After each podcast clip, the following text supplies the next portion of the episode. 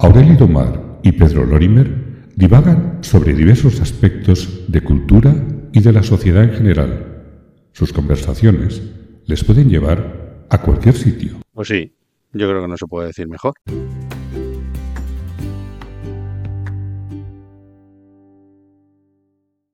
Hoy me he puesto a pensar, ¿qué es la corrupción? ¿La gente es corrupta por naturaleza o es que realmente somos unos pícaros, vamos buscando siempre nuestro interés. ¿Qué es la corrupción, Pedro? ¿Cómo te puedo responder con una pregunta tan, tan concreta, eh, nombrándome? Es complicado. Vamos a ver, se podría responder, y no es mal sitio el que has acudido, hablando de, de la picaresca, cualquiera que haya leído el Buscón de Quevedo mm, puede leerlo y darse cuenta de que está hablando de hoy mismo. Yo, desde luego, cuando releo alguna, algún pasaje o cuando recuerdo algunos de los pasajes del Buscón, aparte de la literatura maravillosa que tiene, no veo la diferencia entre aquella España y esta. Ya sé que es exagerado esto que estoy diciendo, pero es que se parece muchísimo. O sea, evidentemente cambian eh, los formatos de tiempo y espacio, pero la picaresca está ahí. Y Quevedo pues, nos, la, quiso poner delante, bueno, para retratar un país. No es el único que ha dicho eso, son muchos los intelectuales que han destacado como una de... Fíjate, hay gente que cree que es una cualidad, incluso la picaresca, ¿no? Hay gente que se enorgullece de tenerlo. En el tema de la corrupción, el discurso de la picaresca ayuda, pero luego hay una segunda parte, que es el servilismo de quienes detrás de los corruptos les protegen. Y eso sí que creo que va por otro lado. No es tanto la picaresca como la imaginación que tienen esos que protegen a los corruptos de pensar que ellos de esa manera van a sacar también beneficio. ¿Sabes? O sea, hay uno que se lleva 100, pero si yo callo y otorgo, me llevo uno o dos de ese 100 que se lleva el otro. Y ese conjunto que viene a ser como una mafia, pero sin establishment, una mafia de, juguete, funciona. Funciona y sigue funcionando. Y hace muchos años que funciona en España. ¿Tú crees que solamente es aquí en España? Porque es que yo leo noticias de otros países y yo creo que la corrupción está instaurada como una forma también de funcionar.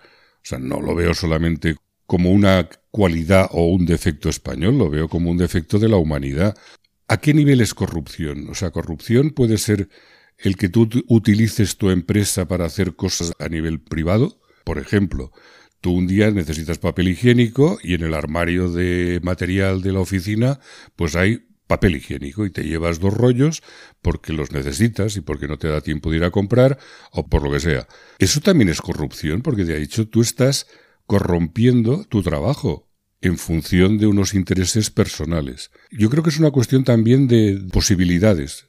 O sea, tú tienes la posibilidad solamente de llevarte el papel higiénico, hacer unas fotocopias en el trabajo, o escribir a tus amigas o a tus amigos desde el trabajo porque tienes un ratito libre. Si estuvieras en un estrato superior, posiblemente harías lo mismo, pero a otro nivel, utilizando otros elementos que también son propios de tu empresa, que no están para tu beneficio personal. ¿Quién nos ha llevado un agua mineral de la empresa? O has hecho algo.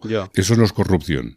Eso para mí es corrupción, pero yo te contesto que yo no lo he hecho. No, sí que lo has hecho, Pedro. No, no, no, bueno, no lo recuerdo. Ah, bueno. Vamos a ver, que no es un juicio entre tú y yo. Es que yo, por ejemplo, creo que eso es una, evidentemente es una pequeña corrupción. Eh, eso determina que tengas o no el gen de la corrupción, bien sea genético o bien sea aprendido. Pero hay una actitud hacia eso que tenemos mucha gente que es que no y yo la tengo. Ya, pero... Y además no pasa nada por decirlo, o sea, ni, ni, me voy a colgar una medalla ni nada, porque evidentemente aquí en España no te dan medallas por eso, te dan medallas por lo contrario, vamos, eres ídolo si corrompes. No sé si en algún país más existirá lo de bueno a tonto hay un paso, vamos, pero aquí existe ese refrán. De todas formas, has dicho una cosa muy interesante con lo de si solo ocurre en España o no. ¿eh? Yo he entrado en España porque es lo que más conozco y es evidente que existen más sitios, ¿no? Y hay países especialmente corruptos, probablemente al nivel de España o más.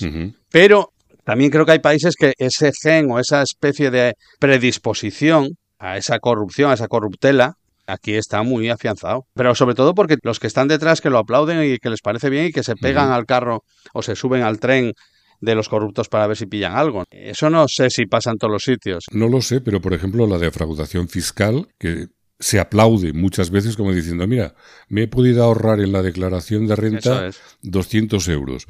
Incluso los defraudadores grandes y que tienen además una cara pública, una vertiente pública, resulta ser que se les aplaude. Eso es, eso es, eso es lo que yo decía de principio. Por ejemplo, ahora te voy a decir una cosa que me dijo un amigo mío y no sé si estoy de acuerdo, pero me pareció bastante bien traído. El emérito. ¿Es amigo tuyo el No, emérito? no, no, no, es amigo de un amigo mío. Ah. Como me decía este amigo mío, el emérito es el rey que nos merecemos. Realmente es el que marca las pautas del comportamiento de la sociedad en general. Estaba en un puesto que podía pillar y ha pillado. Y la gente lo ve como una cosa, bueno, tampoco está tan mal. Hay otra frase que es la de ¿qué harías tú? Ah, que tú no lo harías.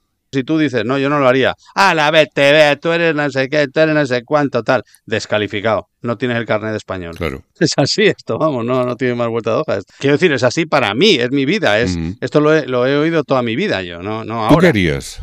Eh, perdón. Sí, en, en una situación de poder eh, beneficiarte, ¿tú no te beneficiarías? No, de hecho, he tenido esa ocasión más de una vez y no lo he Yo hecho. también. No, ya lo sé que tú tampoco lo has hecho. No, no, no lo he hecho. ¿Sabes por qué? ¿Pregunta retórica o, o debo contestar? Era pregunta retórica, pero si contestas tampoco quedas mal. No sé por qué. Pues porque tengo la sensación que si yo acepto una, un soborno o acepto una gratificación fuera de lo que es mm, mi ámbito profesional, estoy enganchado a esa persona que me está dando la, la dadiva.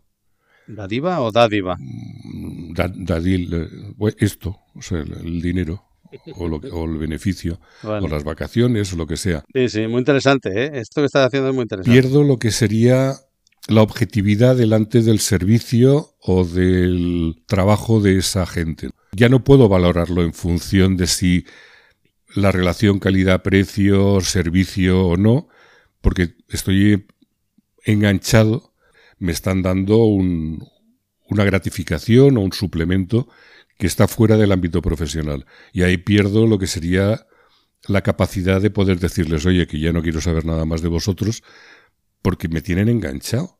Hay mucha gente que se encuentra enganchada por eso, porque aceptan en un momento dado un favor y ese favor después lo tienen que pagar con creces. Sí, sí. bueno, con creces, con creces. O aceptas eso porque esperas obtener un rendimiento de ese estar ahí, colocarte bien, de estar en el momento adecuado a la hora adecuada, todas esas cosas, o al revés, lo que tú estás diciendo, decir, no, es que yo no quiero mezclarme con esto. Es como cuando éramos pequeños y muchos, muchos amigos se metían en la droga, en una época muy mala, voy a tener mucha edad, y tú tenías la opción de decir sí o no. Por suerte, pues dijimos que no. Y, y bueno, pues mira, estamos aquí y, y no hemos hecho pasar, sobre todo a nuestra familia, un, un calvario con la droga, ¿no? O, o es poder estar muertos directamente, ¿no? Es lo mismo, o sea, tú tienes opciones en la vida, tienes momentos en que tienes que decidir y decides.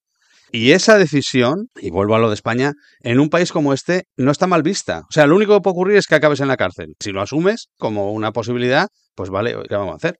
Pero luego no llores. Luego no vale decir, ay, fíjate lo que me ha pasado. No, no, tío, has jugado con fuego.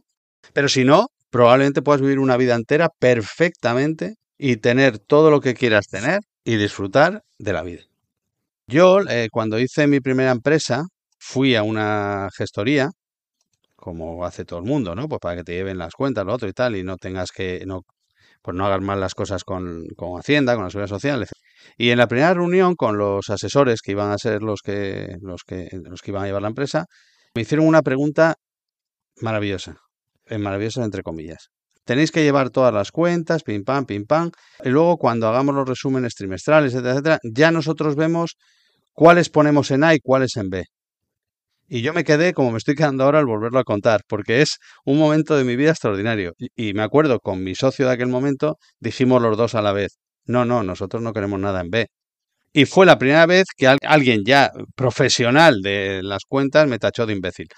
¿Eso te lo pueden plantear en cualquier otro país? No lo sé, no lo sé. Yo aquí sí. Es lo típico el que te viene el lampista y te dice, ¿le hago factura o me paga usted sin IVA? Sí, esto si no lo facturamos. si, no lo facturamos sí. le sale más barato. Sí, sí, sí. Y dices, sí. ya, pero es que eso es ilegal. Sí, sí. Bueno, bueno, ilegal, ilegal. Por eso te digo que la... Ya. Ah, ilegal tampoco. no, no nos vamos a poner ahora tiquismiquis. Hasta el rey lo hace. ¿Qué pasa? ¿Matar elefantes es ilegal y esto sí o qué? ¿Tú quién crees que es más corrupto? ¿El que tiene más poder o el que tiene más dinero? Estás hoy a tope de preguntas, ¿eh?